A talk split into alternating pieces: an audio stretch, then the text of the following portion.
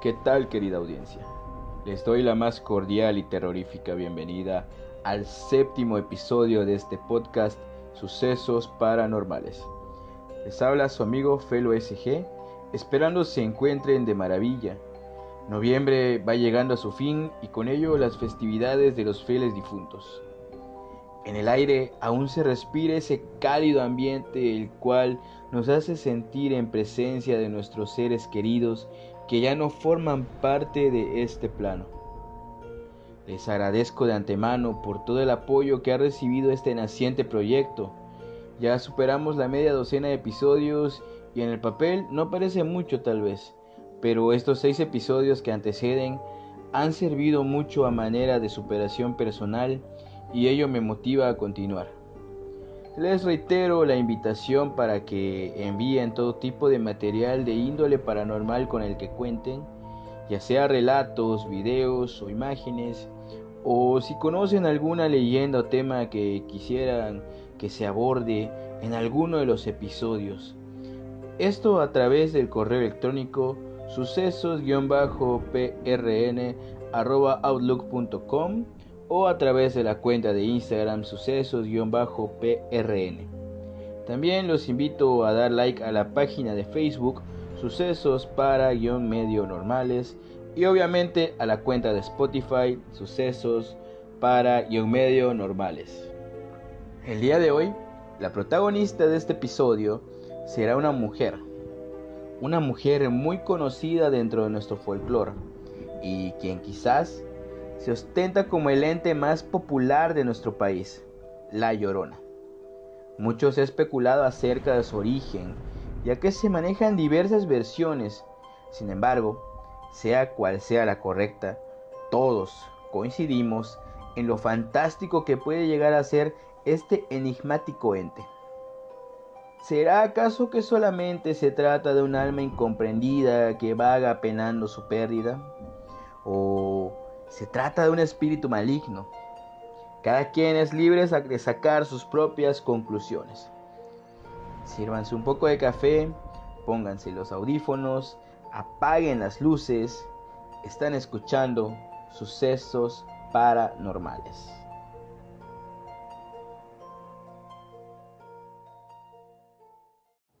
La fogata ardía y las llamas se agitaban como si quisieran escapar de algo. De repente, todo quedó en silencio. Ya nadie se reía, nadie hablaba. Solo permaneció el susurro de un viento frío que acariciaba nuestros rostros y movía nuestros cabellos. Entonces, como si se tratara de una película de terror, una mujer emergió de entre los árboles. Todos sabíamos de quién se trataba. Nuestros abuelos y padres nos habían advertido de su existencia. La llorona. Cuidado con la llorona. Traté de decirme a mí misma que no era real, que no podía serlo. Pero en la realidad se hizo un surco que me impidió diferenciarla del mito. La mujer gritaba y sentí que mi piel se estremecía. Miré los rostros de los demás y una palidez extraña los había invadido. Sus cuerpos estaban quietos como si temieran llamar la atención de aquel ente. No puedo negarlo. Yo también tenía miedo. Quise moverme, pero la llorona estaba demasiado cerca de mí. Las piernas simplemente no me respondían. De pronto, sus gritos cesaron y una calma tenebrosa invadió el ambiente. Sin embargo, el silencio no duró mucho. De pronto, la llorona levantó el velo que le cubría el rostro. Como si se tratara de un rito demoníaco, dejó al descubierto su pálido rostro que a la vez estaba también demacrado. Sus ojos parecían hurgar en lo más profundo del alma. Me miró e intenté desviar la vista, pero una especie de magia me lo impedía. La contemplé y entonces comenzó a hablar. No, Yo no era como me ven ahora. Yo era hermosa, en estos despojos de mujer atormentada, pero fue su culpa, la culpa de ese hombre. Él me engañó, me destrozó el corazón, dijo la llorona con una voz tan afligida como si fuera capaz de revivir el momento que la trastornó una y otra vez. Yo lo amaba, pero éramos muy distintos. Él era un criollo, sus padres eran ricos y yo no tenía nada, solo mi amor. Así que sin pensarlo me entregué a él. Formamos un lazo que dio como fruto dos pequeños, mis hijos. Pasaron algunos años y el amor que creí que sería para siempre terminó. De la manera más cruel me dijo un día, voy a casarme. Y, yo me volví loca. Le dije que no podía hacer eso, que yo lo amaba, que tenía dos hijos con él. Pero él me tomó de las manos violentamente y dijo que yo era una cualquiera, que solo quería su dinero.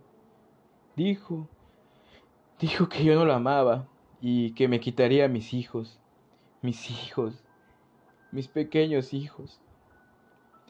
Así que esa noche supe que tenía que hacer. Él no podía llevarse a mis criaturas. Yo no podía permitirlo.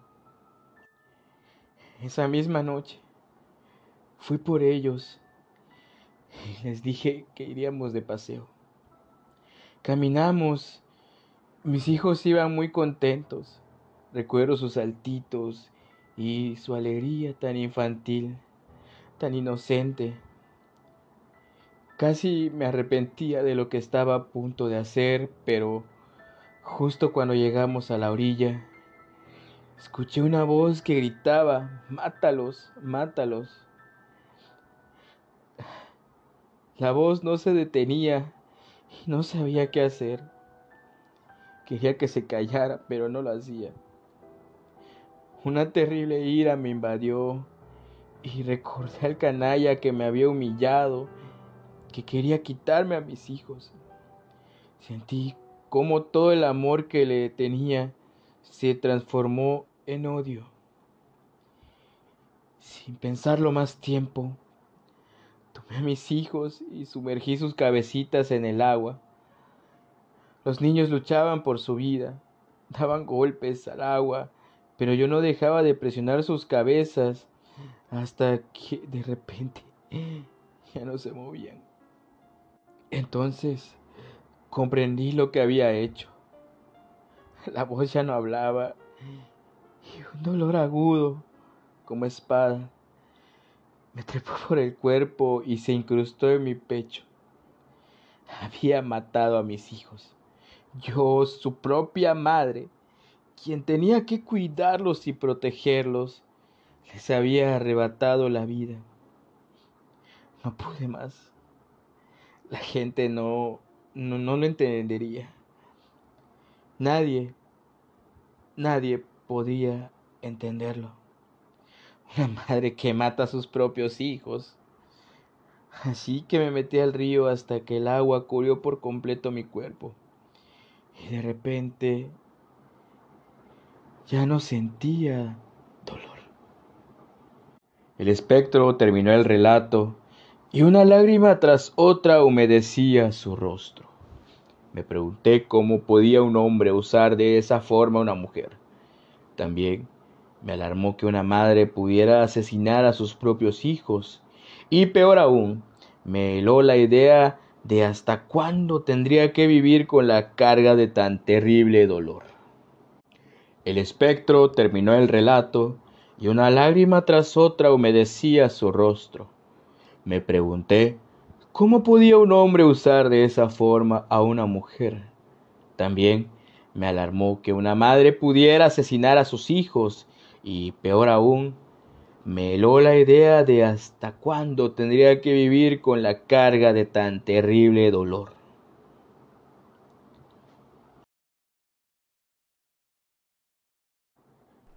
la llorona nos lanzó una última mirada y se fue mientras gritaba aquella frase que terminó de helarnos la sangre.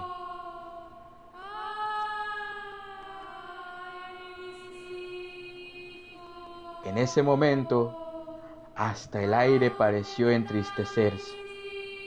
El grito de la llorona se alejó de nosotros igual que ella, pero el silbido del viento permaneció como el recuerdo de una desgracia latente sería imposible olvidar.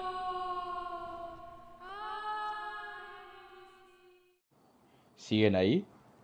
Concluiremos este episodio con un relato muy interesante que hay en un foro de internet, el cual se dice que es una experiencia real con la llorona. Fue hace más de 30 años más o menos, cuando me tocó vivir ese momento muy aterrador. Me tocó vivirlo en carne propia y cuando me pasó me quedé estático. Sin poder caminar ni hablar a la fecha, todavía se me enchina la piel al recordarlo. La mujer protagonista de esta historia relata que en aquellos años ella era una adolescente de apenas 16 años y por las noches le tocaba cuidar a sus cinco hermanos ya que su mamá, que era madre soltera, tenía que salir a trabajar a la empacadora que se encontraba junto a lo que hoy es la clínica del IMSS, a las afueras de la cabecera municipal. Ella vivía en una casa en la colonia Benito Juárez, por la calle Ignacio Zaragoza, la cual está junto a una de las bardas perimetrales del Panteón Municipal. Todas las noches poco era lo que podía dormir, ya que tenía que estar al pendiente de sus hermanos hasta que su mamá regresaba cerca de las 4 de la mañana. En una ocasión, una de las vecinas le contó que tenía días que una mujer se asomaba por una de las ventanas de su casa en las noches, lo que la llenó de terror. Sentí miedo porque yo me quedaba sola con mis hermanos en la casa y aunque nunca nos había pasado nada, me dio más temor porque estábamos cerca del panteón, señala. Pasaron unos días cuando una de sus hermanas se puso enferma con temperatura alta y no paraba de llorar. Esa noche corrían fuertes vientos y comenzaba a llover un poco. La salud de su hermana empeoraba, lo que la empezó a intranquilizar. En la espera de su madre, al asomarse por una de las ventanas, observó que las láminas de un viejo tejabán de la casa vecina habían salido volando de lo fuerte que estaba el viento. Yo sabía que esos vientos no eran normales. Era mucho el miedo que sentía y más porque estaba sola con mis hermanos y yo sabía que mi hermana se estaba poniendo más enferma. Aunque con temor, Cerca de las dos de la mañana abrió la puerta de su casa para salir a pedir ayuda y poder así llevar al hospital a su hermana. Al estar en la calle, escuchó los aterradores quejidos de alguien que gritaba, ¡ay, mis hijos! Al voltear para ver de dónde provenían los lamentos, vio caminar sobre la barda del panteón a una mujer de vestido blanco y cabello largo. Ella se quedó estática y sin poder hacer nada, y miró cómo poco a poco esta mujer fue desapareciendo frente a sus ojos. En cuanto pudo, entró corriendo a su casa y abrazó a todos sus hermanos sin soltarlos para nada. Su hermana, la que se encontraba enferma, ya no tenía temperatura y dejó de llorar. Pero el miedo seguía dentro de ella. A las cuatro de la mañana, escuchó que tocaban la puerta de su casa, pero ella no quería abrir. Seguía aterrada hasta que escuchó que se trataba de su mamá, por lo que corrió desesperada a encontrarla. Al contarle lo que había visto, su mamá la tomó del brazo, agarraron una Biblia y se pusieron a rezar. A los días de haber vivido este suceso paranormal, su mamá decidió que se cambiarían de casa, para poder vivir en paz. Cuenta la creencia popular que cuando escuchas el llanto de la llorona lejos es porque se encuentra cerca. Y cuando la escuchas cerca es porque se encuentra lejos. Tengan mucho cuidado y tengan esto muy en cuenta. Por si algún día se topan con la llorona y los sucesos paranormales. Y bueno, de esta forma concluimos con la emisión del día de hoy. ¿Qué les ha parecido? ¿Alguna vez se han topado con la llorona? En lo personal, afortunadamente no he vivido una experiencia así y ojalá nunca me ocurra. Espero que este episodio haya sido de su total agrado y les agradezco que me hayan acompañado una vez más en este podcast. Y no me quiero despedir sin antes recordarles y pedirles de favor que recomienden este canal a sus familiares, amigos, conocidos, etc. Tenemos una cita el próximo domingo para escuchar relatos. Yo soy tu amigo Felo SG. Esto fue Sucesos Paranormales. Nos estamos escuchando. Muchas, pero muchas gracias.